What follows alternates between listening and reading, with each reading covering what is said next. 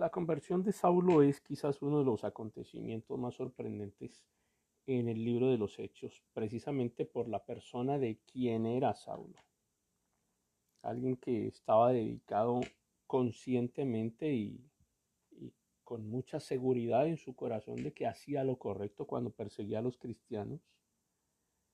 Y Saulo pues se encargaba de, eso, de amenazar en cada palabra, dice la escritura, que pronunciaba amenazas contra los cristianos y estaba ansioso por matar a los seguidores. De, de Saulo podemos deducir a partir de estos versículos que realmente era un asesino, que mató a muchos de los cristianos. Estaba ansioso por matar a los los cristianos, a los seguidores del Señor. Ahí lo tenemos en el capítulo 9 de Hechos, en el versículo 1. Textualmente dice, mientras tanto Saulo pronunciaba amenazas en cada palabra y estaba ansioso por matar a los seguidores del Señor. Así que acudió al sumo sacerdote. Entonces él busca la oficialización de su actividad, que de cierta manera era ilegal, pero pues va al sumo sacerdote, le pide cartas, que vayan dirigidas a diferentes sinagogas en Damasco para solicitarles que les colaboren arrestando a los cristianos, a los seguidores del camino que estaban por allí. Y la intención pues era capturarlos, llevarlos a Jerusalén encadenados, tanto a hombres como mujeres por igual. Y efectivamente pues el, el sumo sacerdote le da, le da la documentación y al acercarse a Damasco para cumplir la misión, viene ese evento sobrenatural que convierte a Saulo en el apóstol Pablo. Una luz en el cielo de repente brilla alrededor de él y Saulo cae al suelo y oye una voz que le decía, Saulo, ¿por qué me persigues? Y él pregunta, ¿quién eres, Señor? Le responden, yo soy Jesús a quien tú persigues. Ahora levántate, entra a la ciudad y se te dirá lo que debes hacer.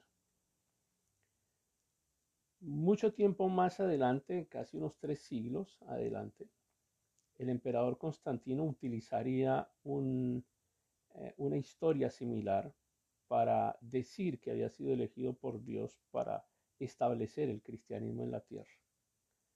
Constantino, un emperador pagano, adorador del sol, termina convertido por el catolicismo en su prácticamente en su fundador. El fundador del catolicismo sin duda es Constantino y quien se convierte en algún momento en el primer papa del catolicismo, pero bueno, eso es parte de otra historia.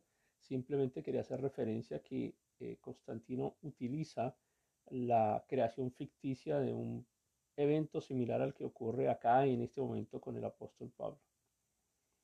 Los hombres que estaban con Pablo estaban asustados, no, no, no tienen eh, palabras para expresar lo que está ocurriendo porque ellos oían el sonido de la voz pero no veían a nadie. Y Saulo se levantó del suelo pero cuando abrió los ojos estaba ciego.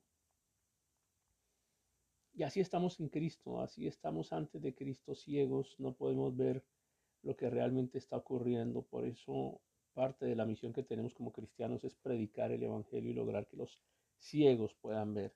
Y no solamente los ciegos físicos, estamos hablando de la ceguera espiritual que impide que la gente pueda comprender, ver el mensaje de Cristo, entender. Y los acompañantes lo llevan de la mano a este hombre que eh, era tan importante, que tenía cartas eh, de parte del sumo sacerdote para llegar hasta las sinagogas de Damasco y arrestar a todos los cristianos y ahora eh, se encuentra en un momento sin poder ver, y lo llevan de la mano hasta Damasco y permanece ahí ciego durante tres días sin comer ni beber. Yo imagino el impacto que ha tenido Pablo en este instante, pensando en lo que había ocurrido, reflexionando, seguramente había pensado en cuántos hombres y mujeres había arrestado, había llegado, llevado a la cárcel, había inducido a la muerte de ellos. Seguramente se acordaba de Esteban, Muchas cosas deben haber pasado por la mente de Pablo en este instante, en estos tres días, sin comer ni beber. Pero había un creyente en Damasco, un hombre que se llamaba Ananías, y el Señor le había hablado a Ananías en una visión y lo llama y le dice, Ananías, ve a la calle llamada derecha a la casa de Judas. Cuando llegues pregunta por un hombre de Tarso que se llama Saulo. En este momento él está orando. Le he mostrado en visión a un hombre llamado Ananías que entra y pone las manos sobre él para que recobre la vista.